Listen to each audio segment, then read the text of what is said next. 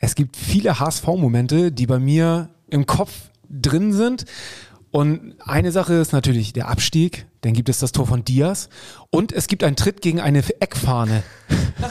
und ich glaube, hier sitzen noch zwei andere mit mir, äh, die ein bisschen grinsen und sofort dieses Bild auch im Kopf haben. Ich glaube, es war eins der schönsten Derby-Siege, die ich zumindest mitgemacht habe. Und äh, wir haben heute Tom Mickel hier zu Gast. Moin Tom. Herzlich willkommen. Moin, hallo. Und äh, du kannst dich natürlich sehr gut auch an diesen Tritt äh, an die Eckfahne erinnern. Ist das eine Sache, die du jetzt so im Nachhinein, wo du sagst, oh, war vielleicht ein bisschen drüber oder war das so eine Sache, die, die in dem Affekt und die passte einfach in dem Moment, weil es ist ja schon, ähm, man hat ja, ja, es war nachher in jeder Zeitung und es wurde verglichen ne, mit Bene, ähm, der das vorher gemacht hat. Ähm, wie kam es damals dazu? War das so, äh, passte in dem Moment? Ja, ich habe mich äh, bewusst dazu jetzt nicht äh, noch in, ja. irgendwo geäußert. Äh, es war halt so, ich war Teil der Mannschaft, ja. die damals äh, zu Hause verloren hat in der Bundesliga und war dritter Torwart und habe dann auch mitbekommen, was danach alles passiert ist und auch äh, was da auf dem Spielfeld passiert ist.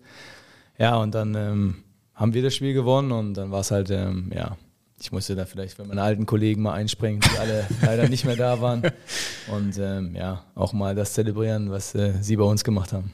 Das ist auf jeden Fall. Das ist auf jeden Fall ein Bild, was mir äh, nicht nur nach dem 4 zu 0 äh, sowieso in Erinnerung geblieben ist. Ja, ist echt krass, ne? So, wenn ich äh, zurückdenke an die Top 5 Bilder irgendwie der letzten 5, 6, 7 Jahre, ist das, würde ich echt sagen. Aus Fernsicht definitiv. Ja, ist echt so Dias, wie du meintest, Freistoß, äh, ja, Abstieg, die, der schwarze Rauch so ungefähr und dann der, der Kick gegen die Eckfahne. Also perfekt. Und den Gast haben wir heute hier. Also freut euch auf eine schöne Folge mit Tom Mickel. HSV, meine Frau. Der Fußballpodcast von Fans für Fans. Mit Gato, Bones, Kai und Mochel von Abschlag. Jede Woche neu. Präsentiert von Holsten. Herzlich willkommen zu einer neuen Folge von HSV! Meine Frau! Das ist der Moment, wo die Gäste immer richtig wach sind dann. ja, uns fragend angucken. Ähm, sollte ich jetzt mitmachen, sollte ich nicht mitmachen? Aber ja, richtig, richtig. nein, äh, das ist immer. Wir sind heute in Dreierbesetzung. Äh, Bones und Kai haben Tom Mickel den Vortritt gelassen. Sehr ehrenhaft. Also Muchel ist dabei, ich, Gato, ich bin mit dabei. Und ich mache mal das Highlight zum Schluss. Tom Mickel unser Torwart ist dabei und einer der beliebtesten HSV-Spieler vielleicht, aber da kommen wir nochmal später drauf zu sprechen.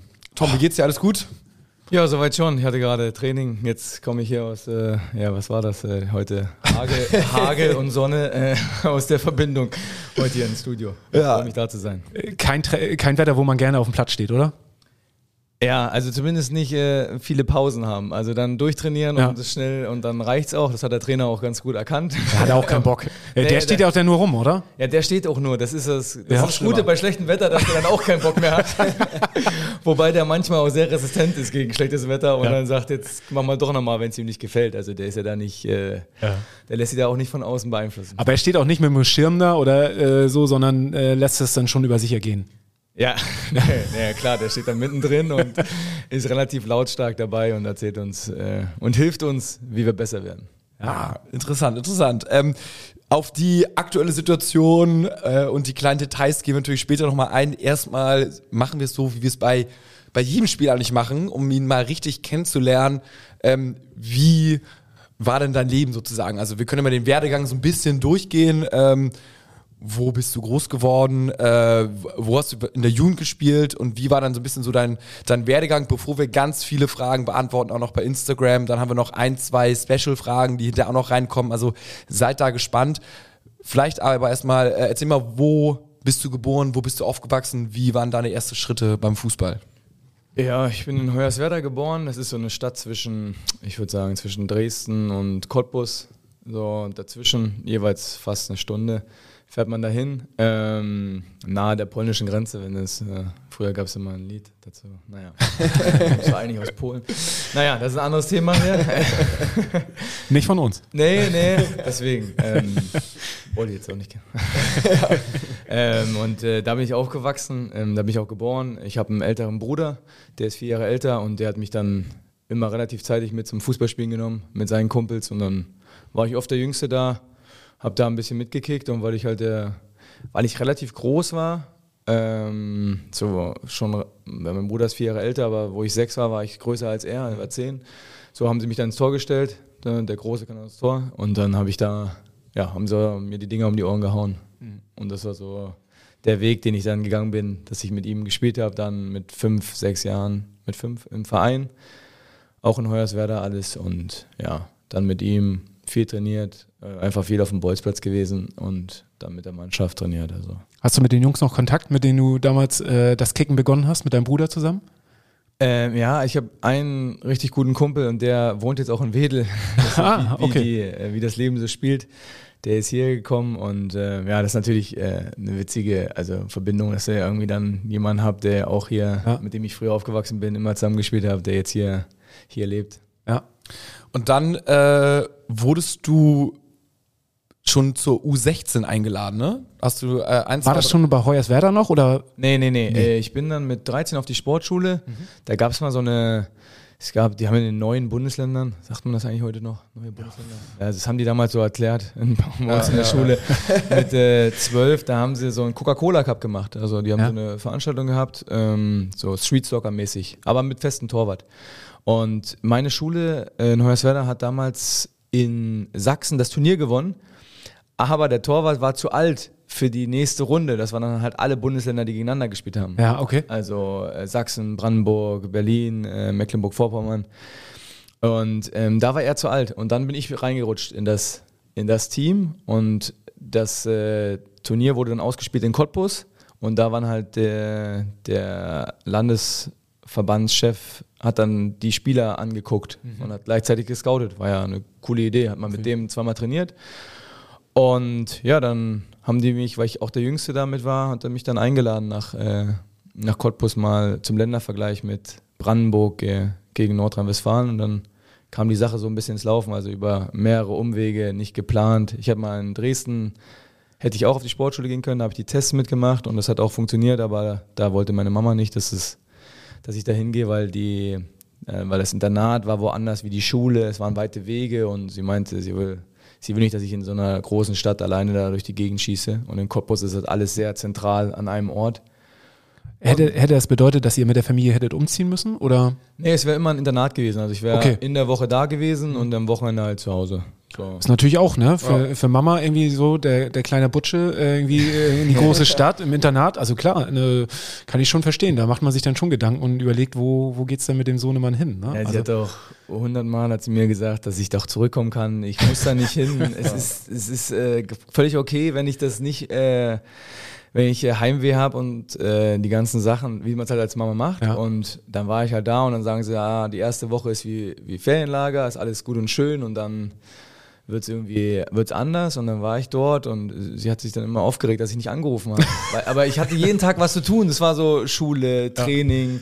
mit den Jungs was machen. Man war immer zusammen, fast die ganze Klasse, das war eine reine Fußballklasse, war auch auf dem Internat. Also du hast immer deine Jungs gehabt, hast immer alles zusammen gemacht. Geil. Und Mama war aber sauer, dass, sie, dass ich nie angerufen habe und kam immer mal wieder zu Besuch, spontan, ohne es abzusprechen. du kannst dir vorstellen, wenn die, wenn die Mama mit Oma und Opa da reinkommt und du hast ja als 13-, 14-Jähriger wirklich überhaupt keine Lust, ja. überhaupt zu reden mit irgendjemandem. Absolut. Und dann stand ich da und dann sagt sie, dass ich nicht, das ist natürlich dann war sie sauer auf mich, dass ich da nicht richtig geredet habe und sie kommt extra. Und, ja. Naja, das ist keine einfache Zeit. Ah, vor allem äh, heutzutage schreibst du mal eben eine WhatsApp oder ich bin auf dem Weg oder schickst einen Standort oder sonst was. Das war damals ja noch nicht so. Ähm, da konnte man einfach nochmal kurz vor der Tür stehen und äh, hatte damit nicht gerechnet. Ja, und jede SMS kostet ja damals noch. Ja, weißt du? Also ja, da wolltest du nicht so viel investieren. Ja, da stand sie lieber vor der Tür. lieber mit, ne, mit einem Mädel mehr schreiben als mit der Mama. also mit 14, 15 ist es ja dann irgendwie ein Wechsel. Ja, langsam ist es dann so soweit.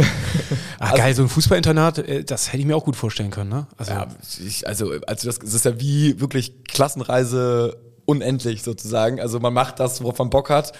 Sport und dann vor allen Dingen noch Fußball und ist die ganze Zeit mit den Buddies da zusammen. Also und ist der Fokus schon mehr auf Fußball oder ist Schule schon auch gleichwertig? Oh, naja, wie soll ich es jetzt am besten sagen? nee, ähm, es ist ganz klar, dass das eine nicht ohne das andere geht. Das wird auch den Lehrern, also das sagt auch der Trainer dann, dass sie einfach eine enge Verbindung haben. Und diese enge Verbindung alleine reicht schon aus, dass du, dass du dann selber getriggert bist, dass du nicht so schlechte Noten hast, weil du kannst auch mit zu schlechten Noten halt auch von der Schule fliegen. Ah, okay. Also das geht, das geht auch.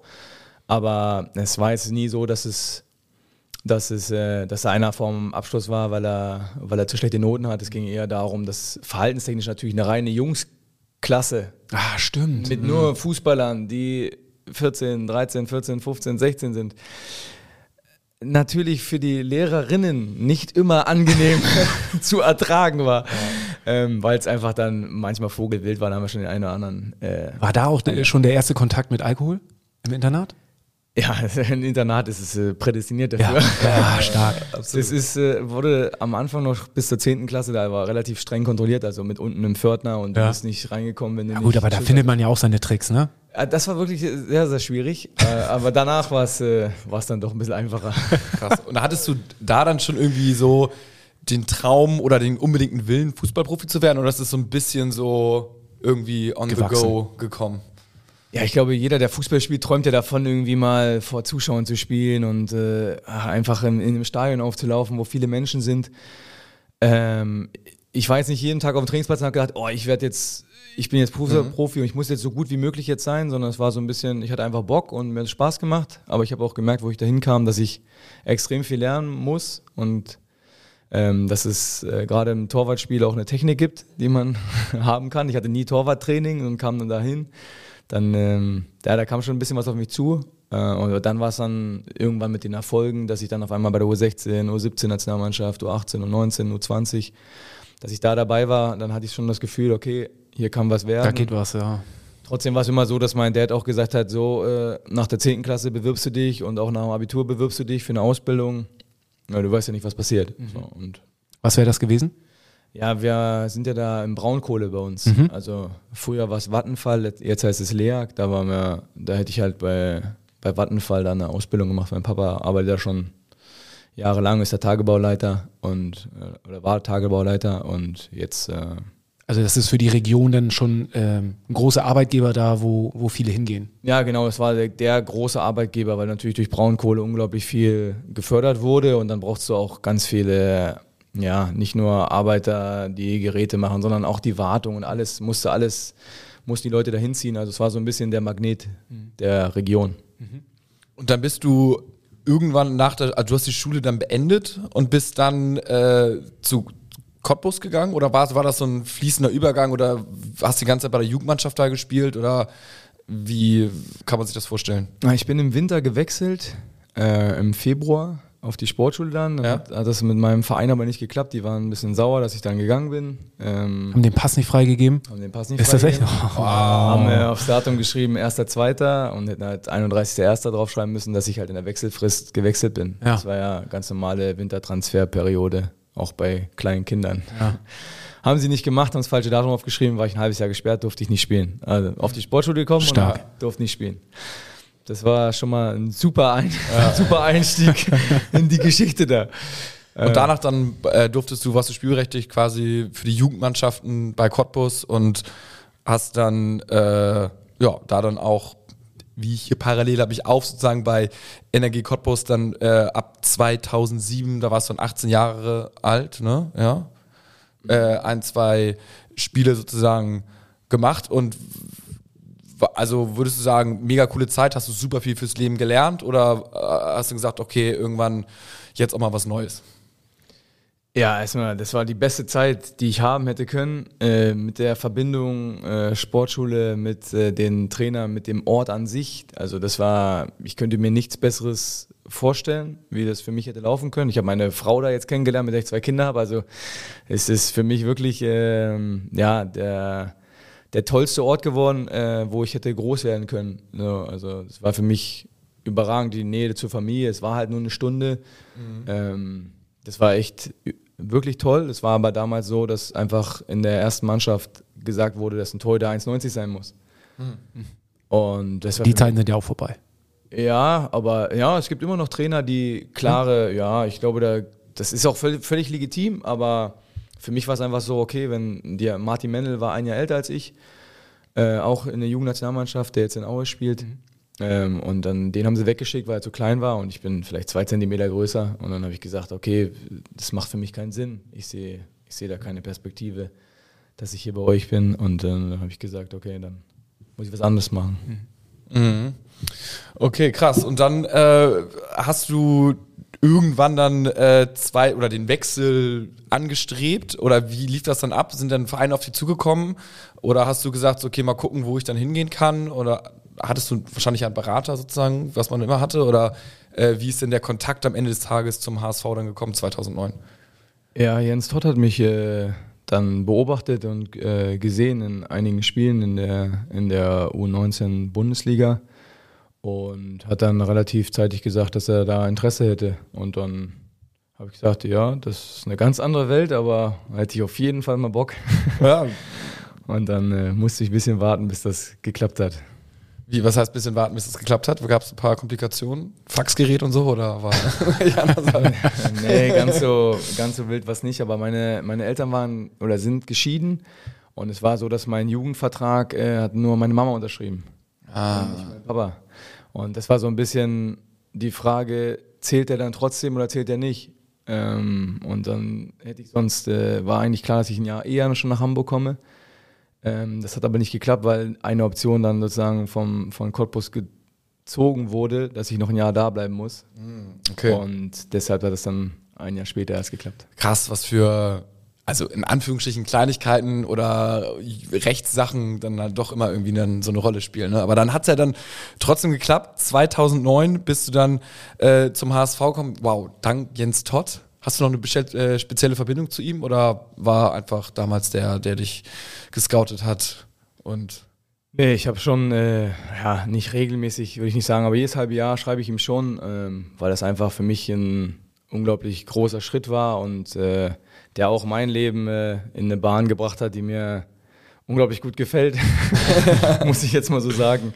Ähm, ja, und äh, deswegen habe ich immer noch Kontakt zu ihm. Er hat sich auch sehr damals gekümmert, dass meine Frau äh, einen Studienplatz bekommen hat hier in Hamburg und äh, hat sich einfach auch da äh, nicht nur das Sportliche, sondern auch äh, privat ja, eingebracht und da geholfen, wo er eigentlich ja nicht helfen müsste, muss man ja sagen. Ja, voll krass. Also Jens Todd ist für mich immer so, oh mein Gott, Jens Todd, den hatten wir auch mal. So, was für eine Flachpfeife so ungefähr. Aber schön zu hören, dass äh, der auf jeden Fall einiges richtig gemacht hat, und zwar dich zu verpflichten und sich auch sehr gut um dich ähm, offensichtlich dann irgendwie gekümmert hat, zumindest bei der Eingewöhnung und so und immer noch Kontakt hält. Also äh, das, das ist auf jeden Fall richtig cool. Ähm, ja, und dann warst du hier bei, in, in Hamburg und äh, war direkt, ich sag mal, Eingewöhnung, hast du schon gesagt, ähm, ist ja immer nicht ganz so easy, ist ja schon dann irgendwie Großstadt und größerer Verein, irgendwie bisschen mehr Scheinwerferlicht drauf. Hast du davon was gemerkt? Hast du dich wohlgefühlt? Bisschen mehr Scheinwerferlicht drauf.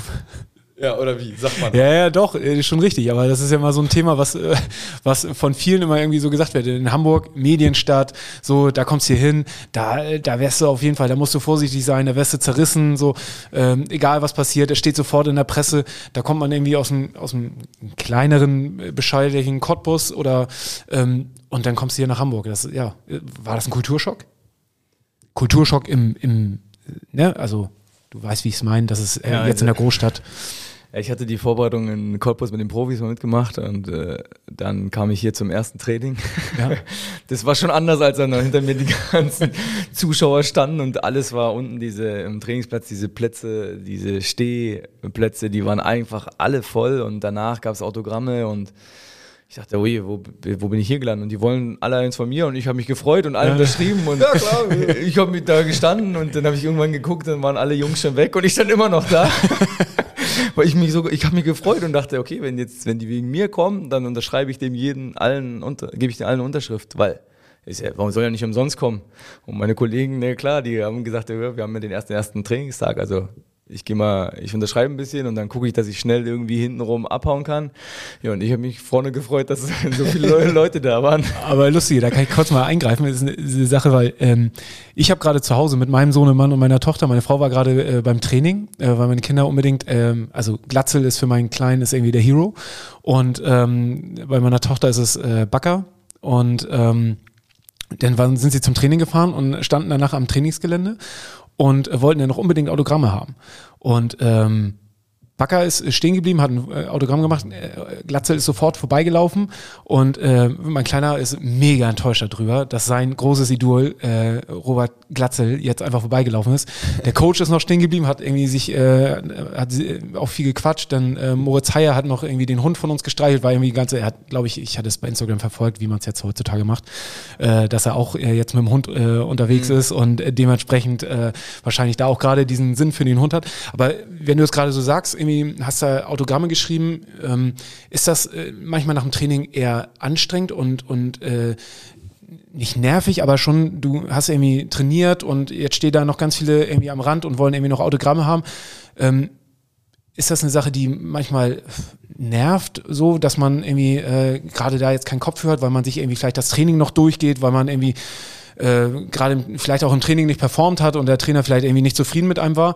Sind das so Sachen, die einem als Spieler da durch den Kopf gehen? Oder bist du jemand, der sagt, oh, scheißegal, was da jetzt alles gerade war, ich nehme mir jetzt die Zeit, weil ich habe auch von anderen Seiten gehört, dass du auch gerade jemand bist, der irgendwie im Verein immer, ne, ob sie Rollifahrer sind, die irgendwie begrüßt werden und da Hallo gesagt wird. Ähm, wie, wie, wie ist das für dich? Ja, ich versuche das schon äh, ähm, ja, abzudecken, weil ich glaube, das ist unglaublich wichtig. Aber ich kann auch verstehen, es gibt auch mal Tage bei mir und es gibt auch Tage beim Bobby mal, wo da einfach, wenn du mal ein schlechtes Training hast, nicht performt hast oder, oder das Spiel verloren hast und sauer bist und, und dann mit der Mine, die du dann hast, willst du nicht unbedingt dann noch äh, überall noch äh, äh fröhlich und lustig ein Autogramm mhm. schreiben. So, ich das kann ich auch, das kann ich auch mal verstehen. Ich glaube, der Gro bei uns macht es schon, dass er stehen bleibt, aber es gibt immer mal Tage, so ich sollte man nicht überwerten. Also wenn das nächste Mal kommt, dein Sohn, dann soll er bitte, äh, da wird der Bobby hundertprozentig, sage ich, unterschreiben. Aber es gibt halt mal einen Tag in, im halben Jahr, wo du einfach mal sauer bist und noch mal eine Minute für dich brauchst und dann dann finde ich, sollte man das auch zugestehen, auch wenn ich natürlich verstehe, wenn du da zwei Stunden, drei Stunden stehst und willst nur das Autogramm von dem von dem Spieler und der einfach weitergeht, dann kann ich auch verstehen, dass man da enttäuscht ist. Aber es gibt halt auch manchmal auf dem Trainingsplatz Sachen, da muss man das auch mal selber ein paar Minuten verarbeiten. Und das, äh, ja, das ist natürlich, für, ich, bei kleinen Kindern habe ich immer, da sollte man schon stehen bleiben. Äh, bei einem Erwachsenen denke ich manchmal, okay, wenn er dann wirklich schlecht drauf ist, dann geh einfach weiter. Aber für die Kinder sollte man sollte man schon Zeit nehmen. Kriegt der Bobby jetzt Ärger. Ja. Bobby ist jetzt Person non grata zu Hause bei uns. Ja, Dartpfeil draufgeworfen. Ja, ja. überall aus, auf, den, auf den Postern im Zimmer, überall Bobby mit dem Aufkleber überklebt. Nein, nein. So, so schnell geht das bei Kindern. Ja, ne? ja. Glatze kommt nicht aufs Trikot rauf jetzt. Nee, nee, nee, so. Ja, sag, du musst ihn jetzt, jetzt musst du als Vater sagen, okay, es gibt mal so schlechte Tage, die darfst du auch haben. Ja. Weißt du, dann stehst du dir deinem Sohn zu und dann musst, dann musst du, kannst du Bobby auch mal in Schutz nehmen. Vor allem. Herrlich. Ähm, so, und äh, um einmal noch die Vita sozusagen zu vervollständigen, also von 2009 bis 2012 warst du im HSV. Dann, man kann es sich kaum vorstellen, warst du zwei, von 2013 bis 2015 bei Kräuter Fürth. Wie konnte das passieren? ja, das war an der Zeit. Ähm, es war so, dass eigentlich geplant war, dass René Adler kommt, ähm, ich bleibe die Nummer zwei und Jaroslav Drobny sollte sich einen neuen Verein suchen. Oder es war ja mit Bayern München damals das, das Angebot, ähm, wo, wir, wo der HSV ähm, ein bisschen zu viel verlangt hat mhm. und der Transfer nicht funktioniert hat. Äh, und dann haben sie aber irgendwann gesagt, okay, Drobo, du wirst, äh, bleibst unsere Nummer zwei, weil er auch keinen anderen Verein gefunden hat mhm. äh, und auch nicht an, was anderes machen wollte. Und dann war es für mich so, okay, ich muss, ich muss jetzt versuchen, irgendwo ins Spielen zu kommen, ich muss jetzt mal weg und äh, hier ist mit René Adler und Josef Tromny auch der, die Position einfach überragend abgesetzt. Ja, okay. Und dann, dann, dann bist du zu Kräuter Fürth. War das äh, rückblickend irgendwie eine coole Zeit? Hat sich das gelohnt, nochmal irgendwie einen anderen Verein kennenzulernen? Oder würdest du sagen, ach, eigentlich, weiß nicht, hätte ich vielleicht doch, doch beim HSV bleiben können oder sollen?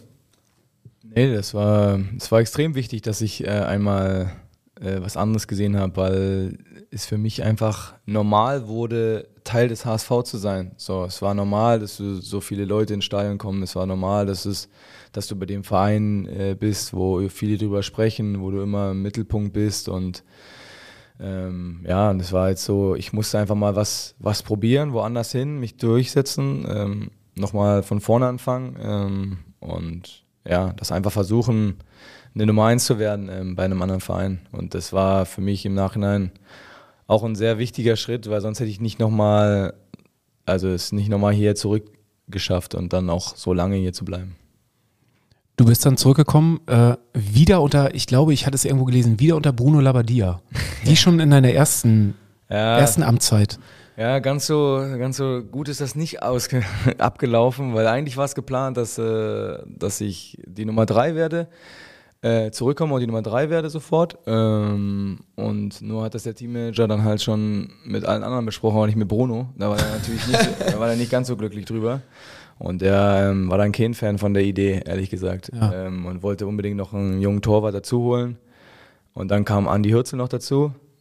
Den habe ich zum Beispiel gar nicht auf dem Schirm. Wow. Ja, der kam dann dazu, der wurde extra verpflichtet, äh, weil er gesagt hat, okay, ähm, er ist halt mit der, mit der Sache nicht so. Und dann war es bei mir so, ich war zu Springer, ich habe bei den Profis mittrainiert, dann bei der Zweitmannschaft gespielt, der Führungsspieler, so ein bisschen hin und her.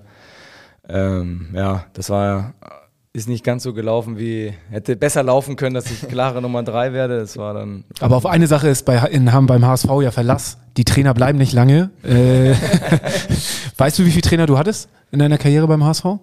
Nee, das ist immer die Frage und ich will gar nicht, eigentlich gar keine Antwort hören. Du willst es doch gar nicht wissen. 16. Echt? Ja. Ha, das ist schon nicht, Schon. schon nicht wenig.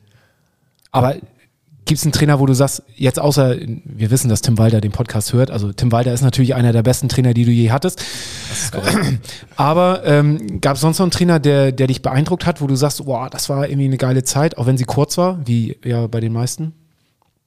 Äh, ja, ich, boah, ja, deshalb, mir haben ja schon noch auch ein paar Trainer geholfen und ich fand auch ein paar, ein paar Trainer von den Ansätzen halt oder von den Ideen sehr gut. Ich fand Chris Titz sehr gut, weil er auch eine Art hatte, wie er Fußball spielen will äh, und einfach eine Idee hat, sehr akribisch auch ist, ähnlich wie Tim, dass er da sehr, sehr im Detail äh, unterwegs ist.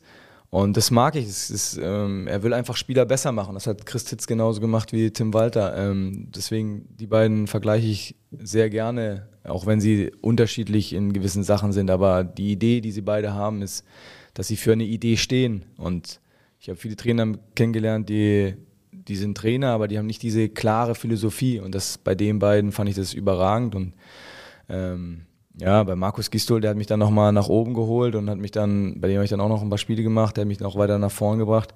Der hatte auch eine Idee. Es war nicht der Ballbesitz Fußball, aber es war ein brutales Gegenpressing und hat, finde ich, in, in einer Situation, in der es sehr schwer war, hat er immer eine Lösung gehabt, bis er dann gegangen ist, bis zum Winter damals, äh, hat er immer eine Lösung gehabt, wie wir, hat immer ein paar Schrauben gedreht, hat zum Beispiel dann ein Trainingslager einge, eingebracht, hatte die Idee, wie er Fußball spielen will, immer mehr in, im Training durchgebracht. Das fand ich auch sehr interessant. War eine andere Art, aber ähm, fand ich schon, fand ich schon cool. Wie wichtig ist für dich ähm, oder für euch Torhüter, also kann, kannst du ja vielleicht auch für euch, äh, für euch als Torwart-Team sprechen, der Torwarttrainer im Vergleich zum Trainer? Also äh, würde mich mal interessieren, weil jetzt mit Sven Höh, ne? Ähm, wie wichtig ist der für, für deine Entwicklung oder für eure Entwicklung im Vergleich zum, zum Trainer? Also klar, der Trainer hat die Spielphilosophie und gibt das vor, aber ähm, richtig, also das meiste Training macht ihr wahrscheinlich mit, mit, mit Sven zusammen, oder? Ja, genau. Also, ja, ja, das meiste Training. Ich würde mal sagen, es ist vielleicht sogar 50-50. Okay. Weil wir doch viel im Mannschaftstraining eingebunden sind mit Spielform. Da ist ja, wir machen ja selten Trainingseinheiten, wo die Torhüter eine Stunde nur mit dem Torwarttrainer unter, unterwegs sind und Tim macht irgendwas anderes, sondern er macht ja relativ viel auf Tore. Deswegen ist so 50-50, aber der, der Torwarttrainer ist elementar. Als Torwart ist es, ja, brauchst du einfach jemanden, der, der äh, an deiner Seite ist, der für dich auch einsteht und der dir auch immer wieder ein paar Sachen äh, spiegelt, so, wo du vielleicht auf der richtigen Richtung unterwegs bist oder auch mal auf der falschen. So, ähm, also es steht und fällt mit dem, mit dem Torwarttrainer. Auch das Spiel von, von Tim steht und fällt mit dem Torwarttrainer, den er angestellt hat. Weil wenn der nicht das zu 100 Prozent versucht so umzusetzen, wie Tim das macht, also wie Tim es gerne haben will, dann funktioniert das nicht. Ähm, und das äh, hat Sven äh, sehr, sehr schnell adaptiert, was Tim wollte und hat immer wieder in, in Details, nicht alles auf einmal, sondern immer Schritt für Schritt äh, die Torhüter dahin gebracht, dass sie genau das spielen, was, was Tim auch haben will. Du hast ja schon einige Torhüter erlebt, sozusagen, mit denen du trainiert hast oder trainieren durftest teilweise auch. Ähm, Sini fragt bei Instagram, bringen wir mal die erste Frage rein. Wer war der beste Torhüter, mit dem du in einem Team warst und welche Top 3 of all time? Gibt es einen, wo du sagst, äh, ich habe mit dem zusammen trainiert äh, und der war wirklich, hat alles rasiert. Es muss nicht beim HSV gewesen sein. Also es kann ja auch in der Nationalmannschaft gewesen Ja, sein, in den EU-Bereichen oder. Cottbus noch damals. Ja, aber das, also ich kam 2009, da war Frank Ross da und diese Erscheinung dieses Menschen, dieser, dieser Klotz von Mensch einfach, also es ist, also ich weiß nicht, es war einfach wie so eine Skulptur stand der vor mir, Ja. also zwei Meter groß, Hände wie eine Bratpfanne. Das war für mich die größte Erscheinung, die ich jemals hatte. Ich hatte noch nie vor einem anderen Spieler so viel Angst wie vor dem Menschen. Der, haut dann, der ist auch dann straight, ne? So, so als Typ, oder nicht? Ja, der ein, das Schlimme ist, einen Tag konnte ich mit dem normal reden und sagen, und wie geht's? Und ich habe eine Antwort bekommen. Und nächsten Tag sind wir uns warm gelaufen und da habe ich gesagt, und alles klar? Und da kam nichts mehr. Also, und das kam das ganze Training nichts mehr. Und ich, ich wusste nicht, ob es an mir liegt, aber die haben mir dann auch gesagt, dass es. es Der ist halt so. Das ist der Frank. ja, ja er, ist, er ist einfach so, wenn er mal Lust hat zu reden, dann redet er. Wenn er aber keinen Bock hat, dann, dann teilt er es dir auch mit. Das ist auch eine gut, das ist auch eine Qualität, wenn du das kannst. Sind Fußballtorhüter ähnlich wie beim Handball? Weil beim Handball sagt man ja, dass Handballtorhüter, die haben einander Batterie. Also, Ja, die haben wirklich einander bei. Ja, ja, eben. Also wirklich, die sind völlig, völlig gestörte Menschen sind das, die sich da die Bälle um die Ohren Ja. äh, werfen lassen. Ich glaube da trotzdem, dass ein Fußballtorwart auch eine gewisse Art von, ja, nennen wir es mal Naivi Naivität haben muss. Ja. Weil er sich dahin wirft, wo der Ball und der Schuss irgendwo kommen kann. Also gerade wenn du im 1 gegen 1 bist und nach vorne gehst und einer schießt Vollgas den Ball irgendwo zwischen aus von zwei Metern und du musst da hingehen äh, und da durchziehen oder du oder eine Flanke kommt rein flach und du musst mit den Händen hingehen, die anderen gehen mit dem Fuß rein oder rutschen rein. Du musst schon auch äh, ein gewisses äh, ein bisschen mutig sein musst du. Also Ja. ich glaube da da kannst du nicht mit Augen zu Ja, arbeiten. das stimmt. Und wenn man ja nicht nur auf Torhüter geht, sondern so ein bisschen so auf Feldspieler, ähm, bekommst du ja auch mal mit im Training, äh, in, bei den Spielen, welche Spieler waren da, wo du sagst, so, wow, ey, die haben mich wirklich, also entweder vom Spielerischen so richtig krass begeistert oder waren mega talentiert und haben es leider nicht geschafft oder halt auch auf der anderen Seite Richtung Frank Ross, die waren eine Type, um es mal äh, so auszudrücken. Ja, da gibt's äh, da gibt's äh, viele Spieler, ähm, die, ich, die ich dann denke. Also Se Roberto hat mich ja äh, faszi ja, fasziniert. Äh, von Wahnsinnsfußballer. Weil, weil Technik oder Akribie und der war ja auch immer mega fit und so, ne? Ja, oder? weil er einfach erstmal vorm Training eine Stunde vorher und nach dem Training eine Stunde danach einfach nur im Kraftraum war und mit niemandem geredet hat, einfach sein Programm gemacht hat. Er hat einfach immer sein Programm gemacht und auf dem Platz war er halt, ich weiß noch im 4 gegen 4 Turnier, ich habe, wenn der in meiner Mannschaft war, ich habe nur den angespielt. Egal, ob der Gegenspieler da war oder nicht, ich habe den einfach nur angespielt, weil ich wusste, der hat immer eine Lösung. Der hat immer gewusst, was er machen muss und ist immer rausgekommen und zwar Den haben, den haben wir auch so zwei, drei Jahre zu früh abgegeben, ne? Also der hat ja noch gespielt, bis er jetzt, keine Ahnung, 45 ist Ja. oder was. Also, und ich glaube, bei uns war er schon alt, als wir beim HSV, oder alt in Anführungsstrichen, ne? aber irgendwie über 30 oder so, glaube ich.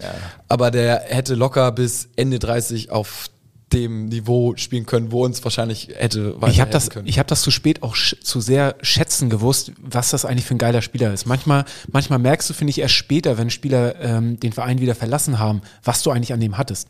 Manchmal äh, ist man ja auch gern mal in so einem Pöbelmodus, weißt du, wenn irgendwas nicht funktioniert oder so. Ähm, und dann denkst du erstmal, ey, was war das eigentlich für ein geiler Spieler? So. Und das ist mir, das war bei C. Roberto, bei mir zumindest der Fall, dass ich erst im Nachhinein irgendwie gemerkt habe, was wir eigentlich da für einen geilen Kicker hatten und was das für ein geiler Buffer war. So. Also Ja, un unfassbar. Aber ich, ich, ich hänge halt gerade am Anfang in der Zeit, wo ich neu kam, weil ich natürlich da extrem jung war und einfach dann gekommen bin und dann äh, Jerome Boateng damals zum Beispiel, der konnte alles außer Köpfen. Also als Innenverteidiger, das war natürlich das Schlechteste, was er war. Aber der war schnell, der hat ein gutes Passspiel gehabt, der konnte mit beiden Beinen äh, Flugbälle schlagen. Vorne im Laden Pedric, Paulo Guerrero. Ich fand, das war ein unfassbares eine geile Zeit. Sturm, du. Dann kam Heumann Son dazu, der nach jedem Training sich die Bälle auch äh, genommen hat und immer wieder seine Abläufe trainiert hat. Es waren so viele krasse Fußballer. Ähm, ja, das war echt. Ja, War noch geile Reisen mit dem HSV damals, ne?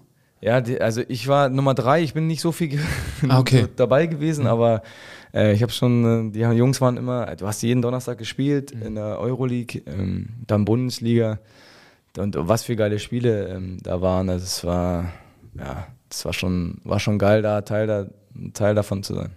Krass. Und, und so typtechnisch, gab es da welche, die dich so mega imponiert haben oder die einfach so völlig crazy waren, irgendwie so, wo du sagst, du warst durchgeknallt wie Frank Rost oder? Gab es eine, in Anführungsstrichen, Ossi-Connection? Äh, ja, nee, so ganz, so viele waren da, also wo ich neu kam, war gar nicht so. Aber eine Frage ist hier dazu reingekommen. Oh, schon. Von einem ehemaligen Kollegen. Jetzt bin ich gespannt. Kannst du dir denken, von wem das sein kann? Wenn du Ossi sagst, dann kannst du eine Toni sein. Wie oft bist du noch im Osten, fragt er. ja, zu selten, zu selten leider. Toni leider. Leistner, herrlich. Toni Leistner, ja, ich bin mal gespannt. Der ist wahrscheinlich noch oft da. Nee, der hat auch nicht, oder? Spielt ja in Belgien, ne? Ja, der spielt in Belgien. Ich glaube, seine Frau wohnt auch irgendwo, die wohnen im Pott irgendwo, dass sie kurze Wege haben. Also, ja, ich bin nicht so oft äh, leider da. Weihnachten äh, im Sommer mal. So, meine Frau fährt in den Ferien immer mit den Kindern hin. So, leider, leider mehr nicht. Aber ihr fühlt euch ja in Hamburg auch mega wohl, oder?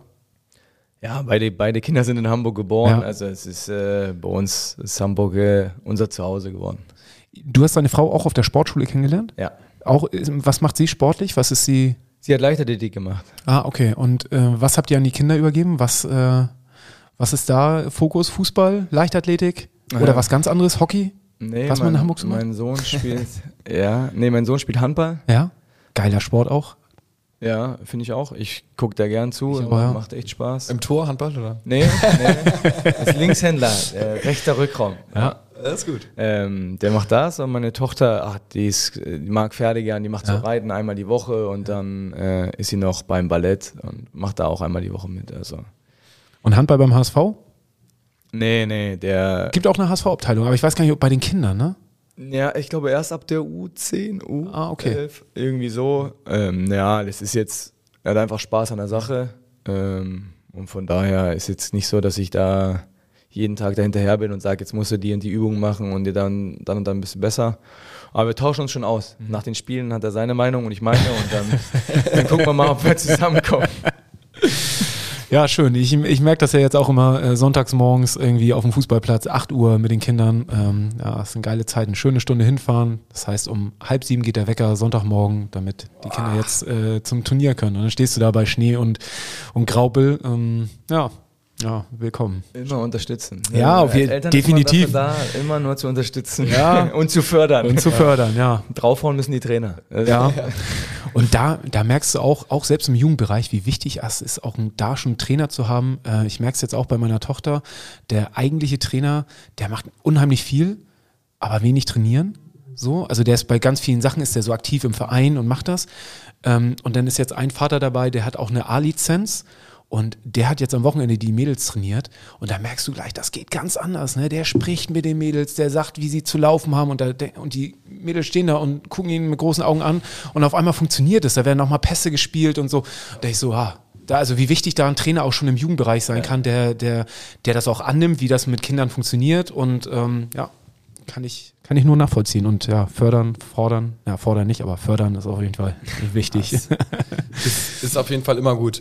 Ähm, dann, du hast ja schon gesagt, Hamburg ist jetzt eure Heimat geworden. Ähm, und Jan fragt auf Instagram, wie kam es dazu, dass du dem HSV so treu geblieben bist? Ja, es war von beiden Seiten oft so, dass wir, ja, auch der HSV hat mir signalisiert, dass sie, dass sie mich gern behalten wollen. Und ähm, ja, ich habe einfach auch Bock auf die Sache. Ähm, Gerade äh, auch nach dem, nach dem Abstieg ist es ja irgendwie, ist es ja schon so, dass man, dass man auch einen Teil dazu beitragen will, dass man wieder da ist, wo, wo dieser Verein einfach ja, auf Dauer hingehört. Und ja, das ist auch nochmal ein Antrieb gewesen zu sagen, jetzt, ja, ich, ich bleibe hier, ich will hier mit anpacken, ich, ähm, ich ordne mich dem unter, was, was von mir verlangt wird, aber ich will davon Teil sein, dass wir wieder dahin kommen, äh, ja, wo, wo jeder gerne den HSV sehen möchte. Und deshalb ist es dann, und der HSV hat auch gesagt, ja, wir, wir brauchen dich, du bist ein Teil davon, ähm, du bist auch wichtig für uns. Und wir wollen dich auch nicht abgeben. Ähm, es war immer relativ offen kommuniziert. Also äh, ich habe auch immer gesagt, wenn, wenn ihr nicht mehr wollt, dann müsst ihr es sagen. Aber ähm, bis jetzt kam da noch keiner zu mir. Das ist ja auch, finde ich, ganz krass, so die, äh, die andere Seite sozusagen. So, ne? Also ich meine, du hast ja unter 16 Trainern gespielt, unter keine Ahnung wie viele Sportchefs und keiner, also alle haben ja mit dir verlängert und keiner hat ja gesagt, so, nee, sorry, äh, hier, geh mal irgendwie zum anderen Verein oder äh, geh mal bitte irgendwie hier als fünfter Torwart, wir sortieren dich komplett aus. Also das äh, ist ja auch schon dann eine gewisse Wertschätzung total, finde ich, zumindest von, von Verein dir gegenüber, dass du offensichtlich ja irgendwas richtig machen musst. Aber beidseitig, finde ich, weil du sagst gerade immer wieder verlängert und du bist aber auch nicht der erste Torwart gewesen, sondern du hast ja häufig auch nur als zweiter Torwart oder als dritter Torwart oder unter Bruno so nach dem Motto, eigentlich solltest du gar keine Rolle spielen. Und trotzdem bist du ja dem Verein immer treu geblieben und hast hier verlängert und hast nicht gesagt irgendwie so, hm, vielleicht gab es ein Angebot woanders, wo ich äh, irgendwie hätte eher spielen können oder wo man mir eher eine andere Perspektive noch aufgezeigt hat, sondern das ist ja eben auch ein beidseitiges äh, Sympathie bekunden, eben auch von dir zu sagen, nee, ich äh, gebe mich mit der Rolle hier in Anführungsstrichen zufrieden, ich bleibe trotzdem irgendwie hungrig, biete mich im Training an, versuche natürlich meine Spielzeiten auch zu bekommen, weiß aber auch, dass es in den letzten Jahren immer schwierig war. Ähm, und trotzdem äh, zu sagen, nee, ähm, ich verlängere auch gerne hier und ähm, das finde ich also beidseitig, definitiv. Ja, ich glaube, ja, es ist von beiden Seiten so äh, klar kommuniziert und ähm, ich glaube, beide Seiten wissen, was sie aneinander haben. Ähm, und ich deswegen, es, es macht mir unglaublich viel Spaß. Auch ich hätte natürlich ab und zu auch mal was anderes machen können. Der Verein hätte auch sagen können, du, wir stellen uns da ganz neu auf, aber die Leute fanden, fanden das, was ich gemacht habe, auch gut und es gibt mir auch, äh, ja, auch Wertschätzung. Und am Ende unterschreibe ich ja als Spieler immer nur einen Vertrag beim Verein. Mhm. Ich unterschreibe ja nie in einer Position. Also ich unterschreibe jetzt äh, ja nicht kein Torwart, der herkam, ob Matteo Raab, äh, Daniel Heuer Fernandes oder Leo Oppermann oder Tom Mickel, unterschreiben als Nummer 1, 2, 3, 4, 5 Piberbo, sondern nur beim HSV. Und am Ende ist es ja so, die entscheidenden Personen, die entscheiden, wer spielt oder wer nicht. Aber mein Vertrag gilt ja trotzdem dem Verein. Also muss ich ja trotzdem was bringen. Ich muss ja was einbringen. Diesen, ich kann ja nicht sagen, ja, jetzt bin ich nicht die Nummer 1, jetzt ist ja alles scheiße sondern ich habe eine Verantwortung. Ich habe für mein, meine Unterschrift, habe ich gesagt, ich gebe alles für den Verein, bekomme dafür natürlich eine, eine Aufwendung, also ein Gehalt, mhm. aber ich muss was einbringen und ähm, ja, und das habe ich immer versucht, ähm, dass ich immer alles einbringe und die Entscheidung am Ende, die trifft ein Trainer aus gewissen Gründen und dann liegt es nicht an dem Trainer, sondern liegt es an mir, dass ich besser werden muss. Mhm. So war mein, so meine Idee immer. Aber dieses Einbringen, finde ich, machst du ja ziemlich gut. Also äh, auch andererseitig, wie du es gerade sagst, ne? Also ich kann mich noch erinnern an in der Stadionshow neben Stübi, ähm, also perspektivisch gesehen. Ähm, und apropos Stübi, wir haben eine Sprachnachricht bekommen von ihm und äh, wir spielen die mal ab, mal gucken, was er zu erzählen Moin, hat. Jungs, ich begrüße euch mit diesen Klängen. Ich hoffe, es kommt über die Boxen hier an. Liebe Grüße aus Dubai. Ah. Ich stehe gerade vom Burj Khalifa, vor dieser oder auf dieser Aussichtsplaza. Jet Set, und Stübi. gucken mir das alles hier mal so ein kleines bisschen an. Ich werde später da Mittagessen, wo Gato mir das empfohlen hat, der alte Emirat-Experte. Und freue mich natürlich auf die Folge mit Tom Mickel, dem beliebtesten HSV-Profi.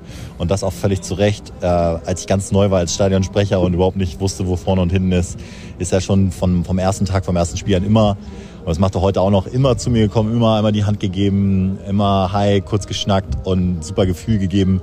Ähm, ja, eins plus der Kollege. Aber heute werden dir ja die richtig harten Fragen gestellt bei HSV meine Frau und nicht diese weichgespülten Fragen von uns in der Stadionshow.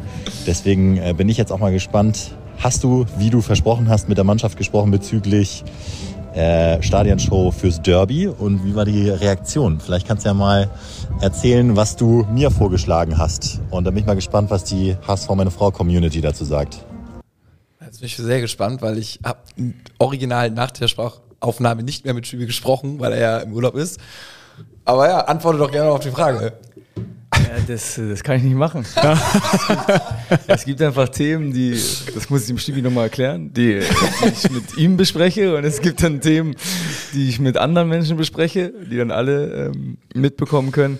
Ja, wir versuchen ja immer irgendwo was ähm, voranzutreiben und äh, besondere Momente zu kreieren und wir hatten einfach mal eine Idee und wir werden mal gucken, ob wir die umsetzen. Ich kann jetzt dazu viel, nicht zu viel sagen, sonst ist es äh, vorweggenommen und dann ja. wird da zu viel draus gemacht. Ähm, aber ja, man versucht ja immer irgendwo was anzuschieben, ein paar Ideen reinzuwerfen, zu gucken, was, was kommt, was sagt er dazu. Ähm, dann spreche ich ein bisschen mit meinen Jungs aus der Mannschaft, was die dazu sagen und dann gucken wir immer, ob wir immer ein bisschen was voranbringen können. Stillstand wollen wir ja nicht. Bist du schon so ein bisschen Bindeglied auch zwischen Mannschaft und Verein? Also auch durch deine lange Historie, die du jetzt schon beim Verein hast, so viele Leute kennst, ähm, länger da bist als viele Offizielle und äh, ist das schon eine Position, die du auch gerne einnimmst?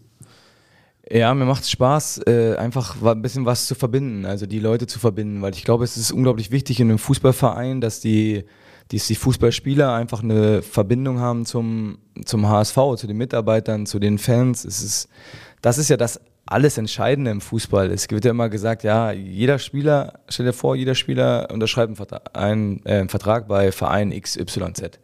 Dann sagt jeder Verein, du, ja, bei uns ist das Derby aber das Größte und das Dollste und äh, ja, das sagen die alle, dass, dass bei ihnen das besonders ist und unsere Fans sind besonders. Aber als Spieler musst du es musst erleben, musst du es fühlen, musst du es wahrnehmen, musst du in Austausch kommen, musst du verstehen, was ist der Kosmos des Vereins und was steckt dahinter. Und das versuche ich so ein bisschen äh, reinzubringen, dass, dass man nicht nur sagt, ja, der HSV ist so toll, ja, warum, ja, weil der mal deutscher Meister wurde oder, nee, die Leute, die jetzt da sind, die sind geil und die Fans, die jetzt da sind, die sind geil und die müsste, mit denen müsst sprechen. Warum kommen die nach vier Jahren zweite Liga? Warum kommen die her? Nächste Woche mit 25.000 in Düsseldorf. Ja, warum, warum kommen die her? Die, die kommen ja nicht, die, die lieben das, weil ihr gut spielt, weil sie Fan sind, aber weil sie einfach sich darin auch sehen so. Und dieses, diese Verbindung zu schaffen, glaube ich, kann dem Verein nur gut tun, dass man einfach immer mehr die Spieler auch, du musst die Spieler einfach zu Fans machen, dass sie für ihren Verein alles geben. Das kriegst du aber nicht hin, wenn du, wenn du nur sagst, jetzt komm zum Training und dann hau wieder ab, sondern du musst sie irgendwie einbinden. Und das müssen wir versuchen, glaube ich, als Verein, dass du dass du den Jungs zeigst, wofür sie das machen. Finde ich, finde ich super. Äh, da äh, ist natürlich mein Fanherz, äh, freut sich da über so eine, so eine Aussage.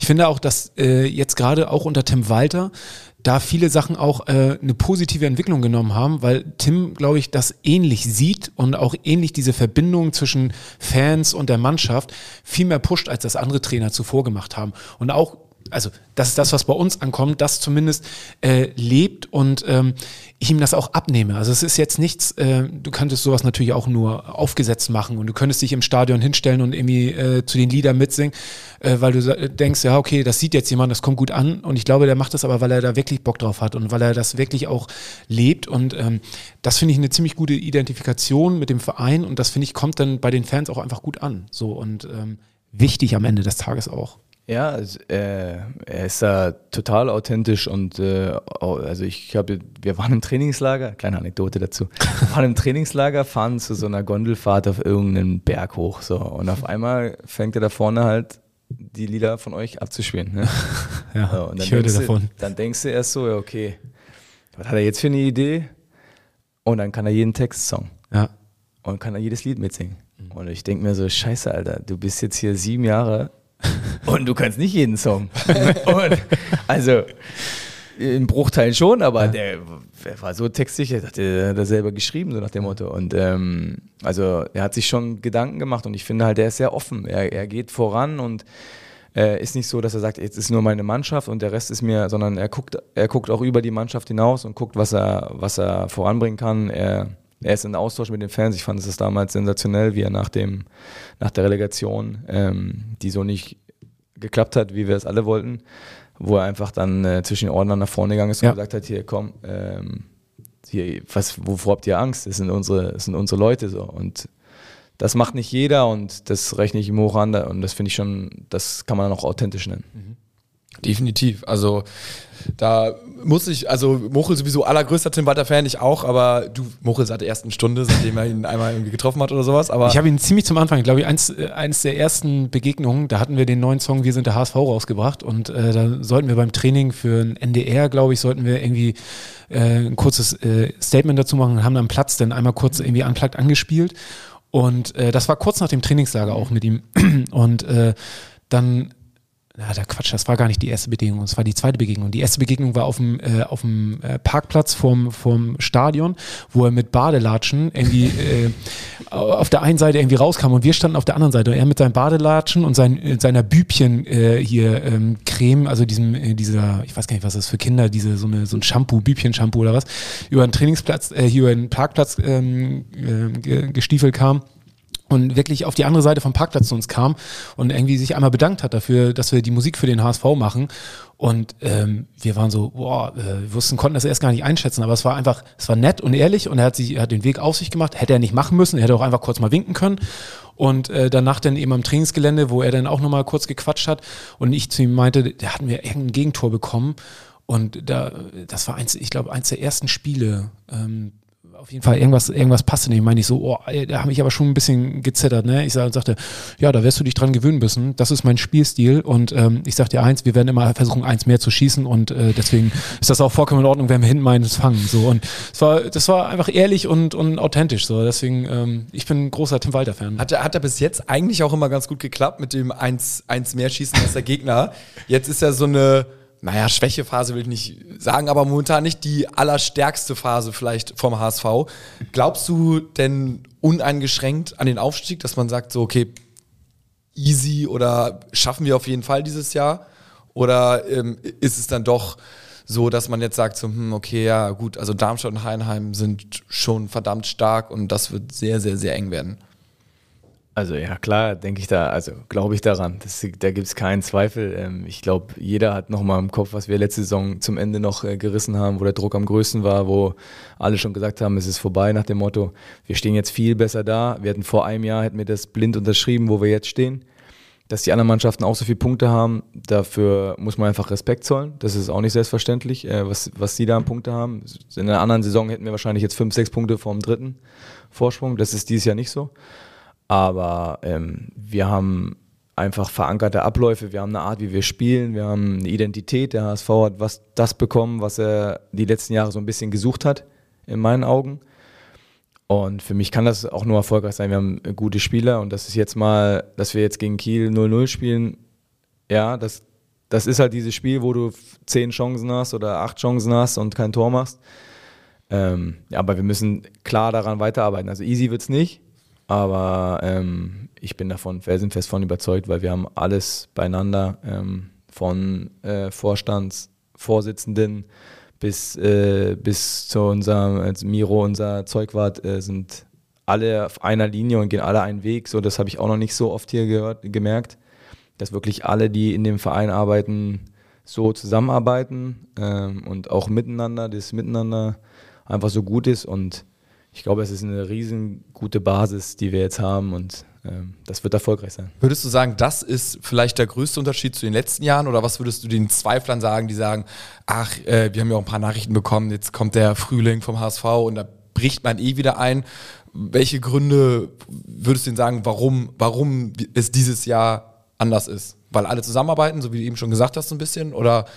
Ja, es ist die Kombination, ähm, dass man halt zusammensteht. Ähm, äh, auch jetzt, wenn es jetzt, wenn jetzt gesagt wird, oh, der Frühling bricht ein, da habe ich jetzt kein Statement von irgendjemandem von unserem Verein gehört, der gedacht hat, oh, jetzt müssen wir aber aufpassen, sondern ähm, ich glaube, es haben alle die Überzeugung und wir haben einfach äh, jemanden, einen Trainer, der uns besser macht und wir müssen äh, und da müssen wir aber als Spieler ähm, ja, er kann das, ich habe es von Thomas Tuchel gehört äh, letztens, das Was kann er beeinflussen, das Wie, das sind die Spieler, die es äh, mit Leben füllen müssen. Und das sind wir halt. Ähm, da können wir jetzt nicht verstecken hinter äh, Tim Walter und sagen, ja, sein System oder sonst was. Es sind nur wir, die, die ausführen müssen. Und darauf wird es ankommen, dass äh, wir Spieler einfach an jedem Moment so sind. Ich finde, wenn wir das Spiel wie gegen Kiel jetzt noch die letzten Spiele jedes Mal haben, wenn wir am Ende Tore schießen und die Spiele gewinnen. Also diese Energie, die wir hatten, die fand ich richtig gut mhm. und wie wir verteidigt haben. Mhm. Und nach vorne, wenn du dann einen machst, dann sind wir, glaube ich, wenn wir von vorne spielen können, nochmal ein bisschen besser, als wenn wir immer hinterherrennen müssen.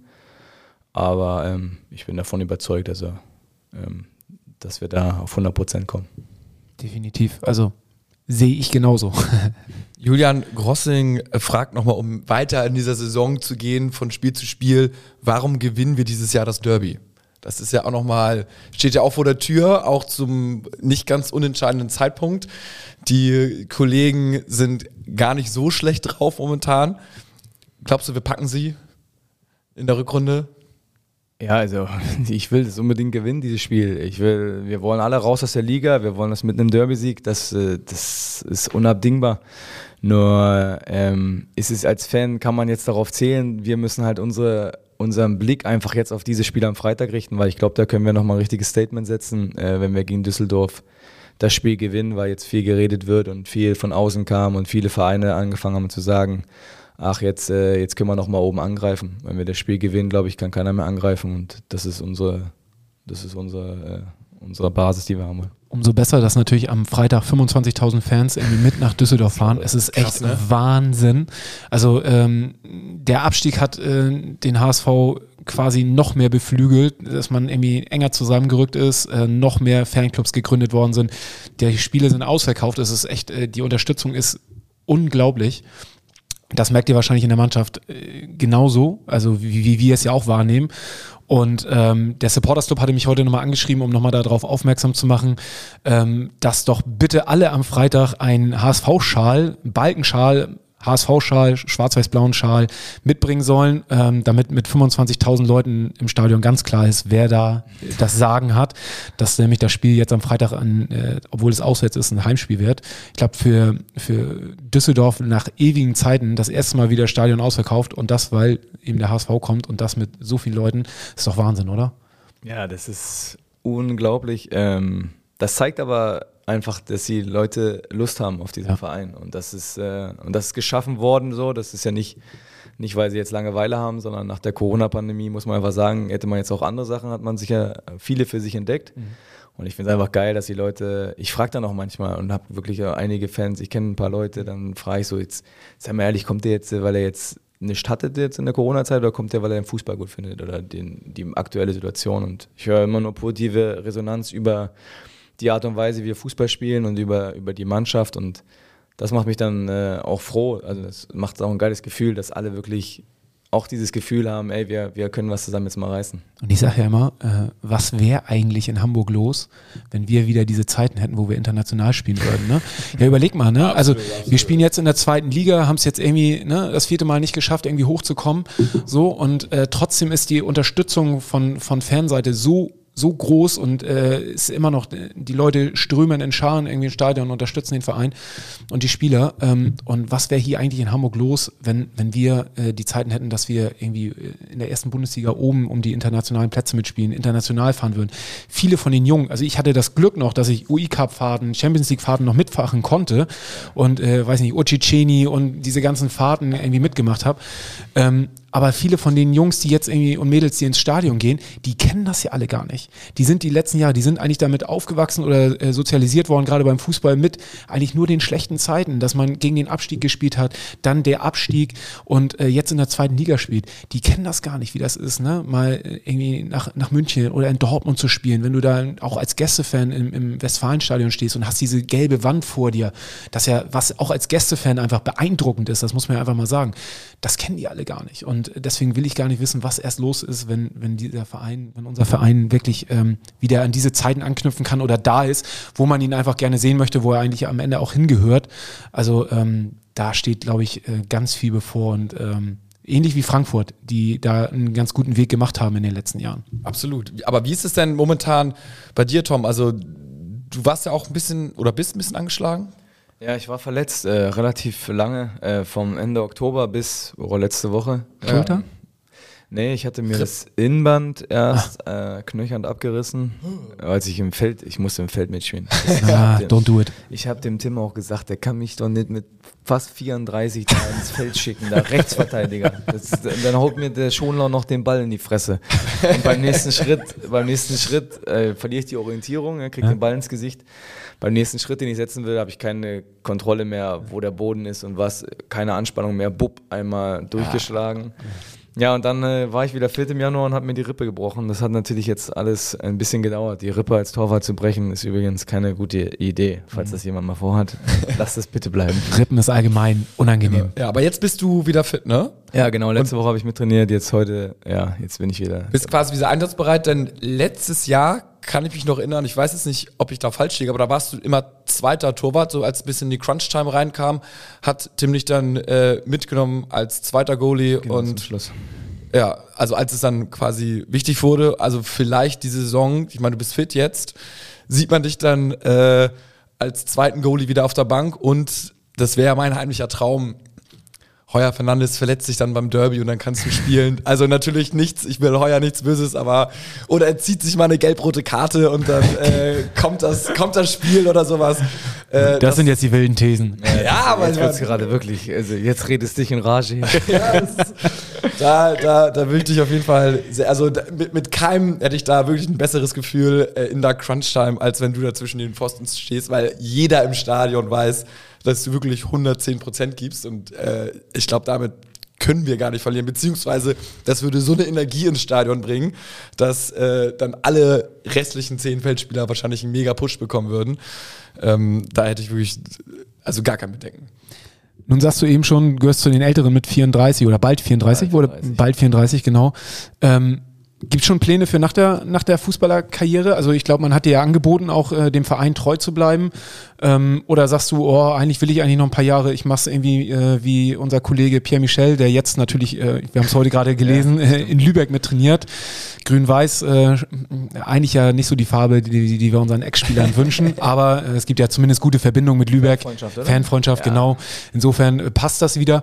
Aber ähm, ja, gibt es Pläne für dich jetzt? Ähm, hast du gesagt, ich lasse meine Karriere, ich meine, ich glaube, dein Vertrag läuft jetzt auch aus, ne, dieses Jahr? Ja, genau.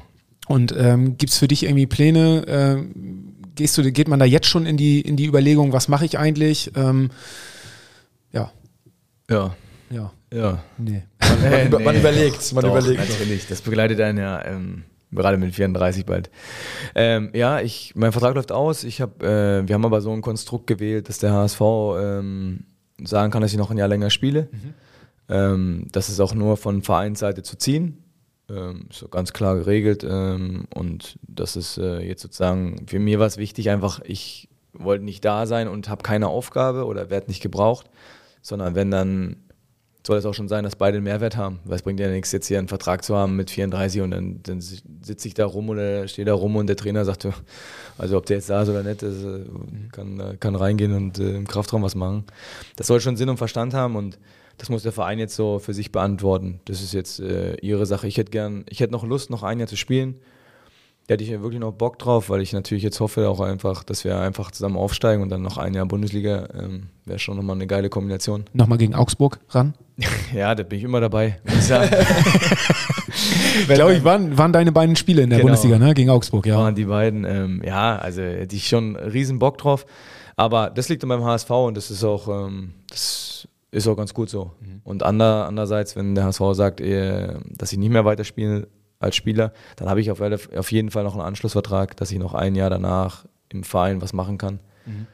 Ähm, was genau ist, das müsste man wirklich dann sehen, was dann. Was Aber gibt es irgendwas, wo du sagst, irgendwie jetzt äh, Fußball mal, äh, also spielerisch aktiv nicht mehr, aber siehst du dich später mal eher so als Torwarttrainer oder ähm, als Kommentator neben René Adler irgendwie bei Sky, äh, The Zone, whatever?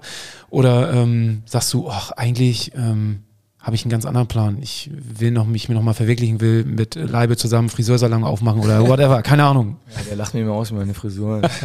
Obwohl, vielleicht ist es dann ganz gut.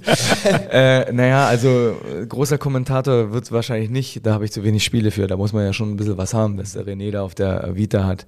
Ähm, Torwarttrainer ja, die Option besteht. Allerdings mache ich mir ein bisschen Sorgen, da ich mit meinem Körper immer mal wieder jetzt in zunehmendem Alter, sagt man das jetzt mit bald 34 eigentlich? Zunehmendem Alter. Ja, ja, ich, ich lebe ja in einer anderen Welt. Ich bin ja eigentlich dann schon äh, Rente, 67. Ja. Ja, da muss ich ein bisschen anpassen. so als normaler Mensch wäre ich jetzt in Rente dann bald.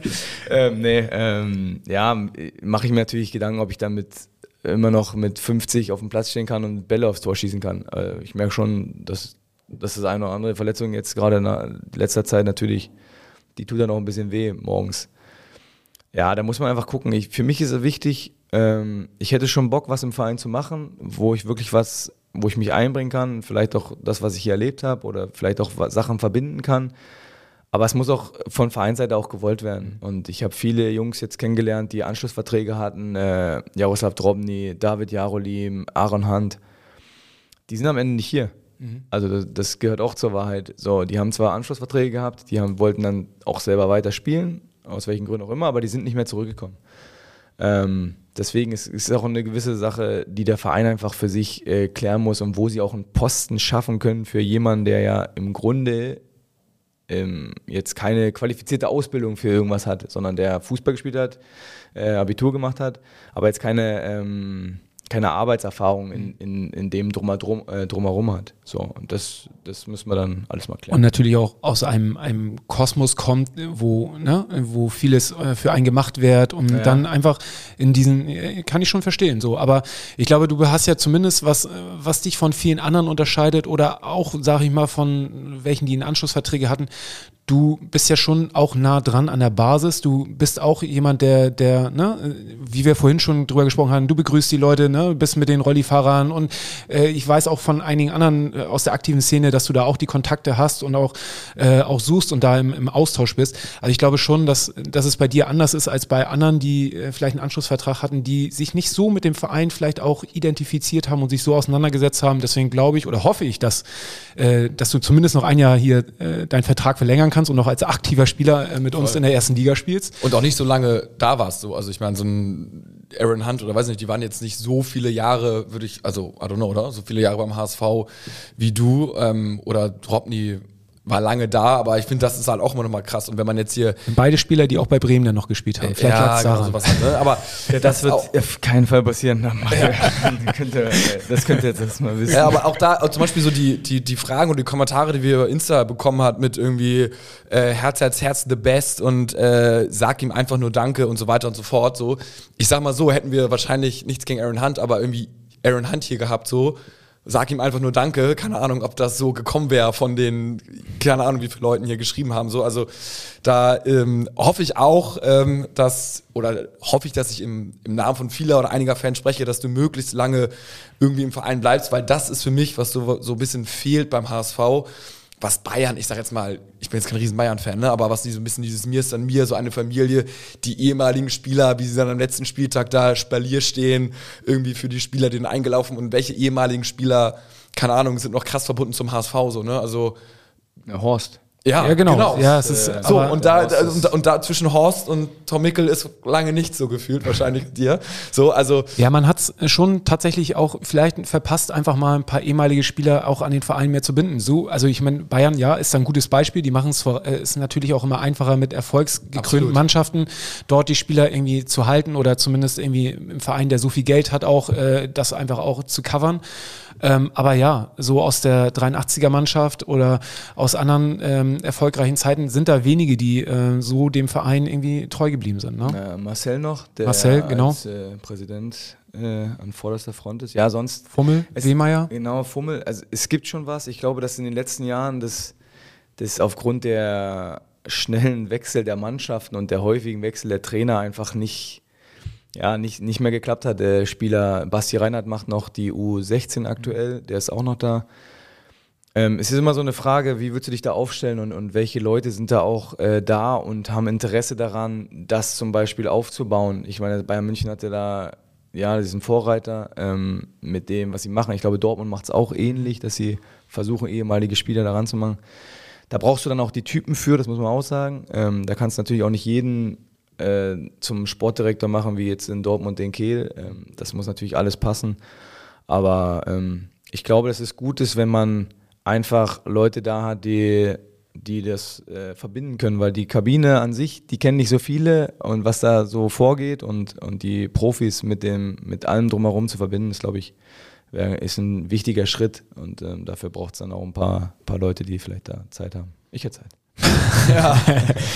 So, zum Abschluss haben wir hier noch eine nette Frage oder eine Anekdote, die, ähm, die auch in der Presse stand. Und zwar ging es da um ein, äh, ein Duell mit äh, Ferro, ähm, wo ihr Blumen schicken musstet. Ähm, Heuer Fernandes. mit Heuer, ja. Ähm, du hast gewonnen und Ferro musste deiner Frau Blumen schicken mit ein paar netten Worten für alle, die die Story nicht kennen. Hast du dich im, also zu Hause kam das glaube ich nicht so gut an bei deiner Frau, als sie rausgefunden hat, dass sie nicht von dir waren, ne? Ja, das war. Es ist natürlich wie immer, wir durften, war vorher die Wette, es durfte nicht vorher gesagt werden. Ja. Also dem Partner nicht sagen, dass, dass die Blumen kommen Ja. und dass da eine Karte dazu kommt. Ja. Ja, wir hatten so ein, auf dem Platz einfach ein Battle gemacht, mit, wir haben so eine Leucht, Leuchtdioden, die sind so verteilt und da muss man je nach, nach einer gewissen Reihenfolge die ausmachen und der schneller ist, hat gewonnen, der langsam ist, hat verloren. Und da haben wir ewig viele Wettkämpfe gemacht und der Torwarttrainer hat dann gesagt, okay, wer fünfmal gewonnen hat, der hat gewonnen und der andere muss dann Blumen schicken. Ja, und dann hat Ferro verloren. Und dann hat er die Blumen hingeschickt mit einer Karte und dann kam, aber ich wusste natürlich nicht, was in der Karte steht. Das war der große Fehler. Ja, okay. Die Karte hat, hat mich gekillt. ähm, Hat er so krass liebe Worte übertrieben? ja, der hat dann, äh, liebe Sabrina, jeder Tag mit dir ist wunderschön. Nein, er ist eigentlich noch viel schön. Nee, ich liebe dich wie am Anfang. Nein, noch viel mehr. Und nur so, nur so, ein, Gesü so ein Gesülze. Meine Frau hätte sofort gewusst, das kann safe nicht von mir kommen. Und meine Frau hat dann so gesagt, kommt mir mit so einem Lächeln entgegen, wegen den Blumen und dann so, ah, schön. Aber die Karte, das ist ein bisschen komisch so. Ich so, nee, nee, hab ich geschrieben. Und dann hat sie gesehen und dann hat sie gesagt, äh, ja, und Ferro hat sich natürlich gefreut, weil am Ende hat er gewonnen, weil ich, ich habe gesagt, lass mich deiner Frau auch eine schicken. Ich habe richtig gute Ideen. Ja. Äh, es Hast dich nicht revanchiert? Hast du, Nee, nee, gut, er, hatte, er musste ja wenigstens die bezahlen. Wir, hatten, wir hatten fünf Tage Spaß mit den Blumen. aber habt ihr häufig so eine, macht ihr häufiger so eine Battles? Also gibt's das, also nicht nur im Torwart, also allgemein in der Mannschaft so, ähm, dass ihr äh, irgendwelche Sachen auslobt und äh, irgendjemand Quatsch machen muss? Also Ja, ja, Trainer ist da ähm, Sehr erfinderisch. Der, ja, der will da, dass man jedes Spiel äh, um was spielt, Ja. damit man einfach noch ein bisschen mehr Ärger hat, anstatt man irgendwas runterreißt. Und es ging mal, es gab schon Fingerlegelackieren in diversen, in diversen Farben, von rosa, pink, was weiß ich, also grün. Ähm, ja, es gibt immer wieder kleine, manchmal Autowaschen gab es schon. Ähm, also es wird sich immer was ein, ein, ja, es wird immer was gemacht. und gibt's dann Von bei, bei, sind die Wetteinsätze vorher fest oder sind die erst danach? Ja, ja, ganz wichtig davor. Davor. Danach, äh, danach gab es Diskussionen. Ja, Also, okay. Dann hat er dann gesagt, manchmal vergisst das dann und dann sagt Ja. er, was machen wir jetzt nach dem Spiel? Oh, dann ist, Ja. dann ist natürlich, äh, da gibt es Ärger. Weil da, das ist ja nochmal so Motivation, wenn du ganz genau weißt, ey, die gegnerische Mannschaft, ey, wenn du weißt, da sind irgendwie zwei, wenn du denen die Fingernägel lackierst, da ärgern die sich mehr drüber, als wenn sie das Auto waschen müssen, so. Also, ähm, ja. Ja, absolut. Autowaschen ist nur von Mikkel, äh, Broncis und äh, Dompe. Ja, das ist ein anderes Thema. oh Mann. Ja. Ja. lustige Story. Also ich glaube, da, da gibt es einige Stories, die man äh, auf, den, auf den Fahrten und Trainingslagern irgendwie, ähm, die ihr da in eurem Petto habt. Ähm, sehr schön. Ich, ich switch noch einmal durch hier durch unsere Fragen, aber ich glaube, Gato, du hast es auch gemacht. Ähm, es sind unheimlich viele reingekommen, wie immer. Ähm, Gato, ah, guck mal, das Trikot. Zum Abschluss lasse ich mir es natürlich nicht nehmen, nochmal auf, äh, auf meinem Tom Mickel-Trikot tatsächlich. Mit dem du. eins Äh, hast. Ja, ja, natürlich, natürlich, natürlich. am Ballermann, glaube ich, äh, warst du der Star, ne? Es war, ich tatsächlich an vorderster Front eine, eine Originalunterschrift. Ihr könnt jetzt, wenn ihr, wenn ihr bei YouTube euch den Podcast. Gato, du musst es mit, mit äh, das, genau. ja, Ah. wenn ihr euch bei YouTube den Podcast reinzieht, dann äh, könnt ihr jetzt natürlich die, die, die Live-Unterschrift hier sehen. Da teilen wir das natürlich auch. Vielen Dank. Sehr gerne. Und das ist von, ich glaube, von vor zwei. Was haben wir denn hier vorne? Automol, zwei, drei Jahren. Ja. Auf jeden Fall so die. Da habe ich die Torwarthose noch von, weil ich, ja. die ist ich, sensationell, weil ich die Farbe so geil fand. Ich weiß noch, mit dem war ich bei äh, HS, äh, HSV Pauli zu Corona-Zeiten, wo so. Nur tausend Leute drin und ich, ich erinnere mich, ja, genau. ja. Da hatten wir noch. Da hatte ich leider auch das mit zwei- einem Freund ein Banner hochgehalten, Europa willkommen.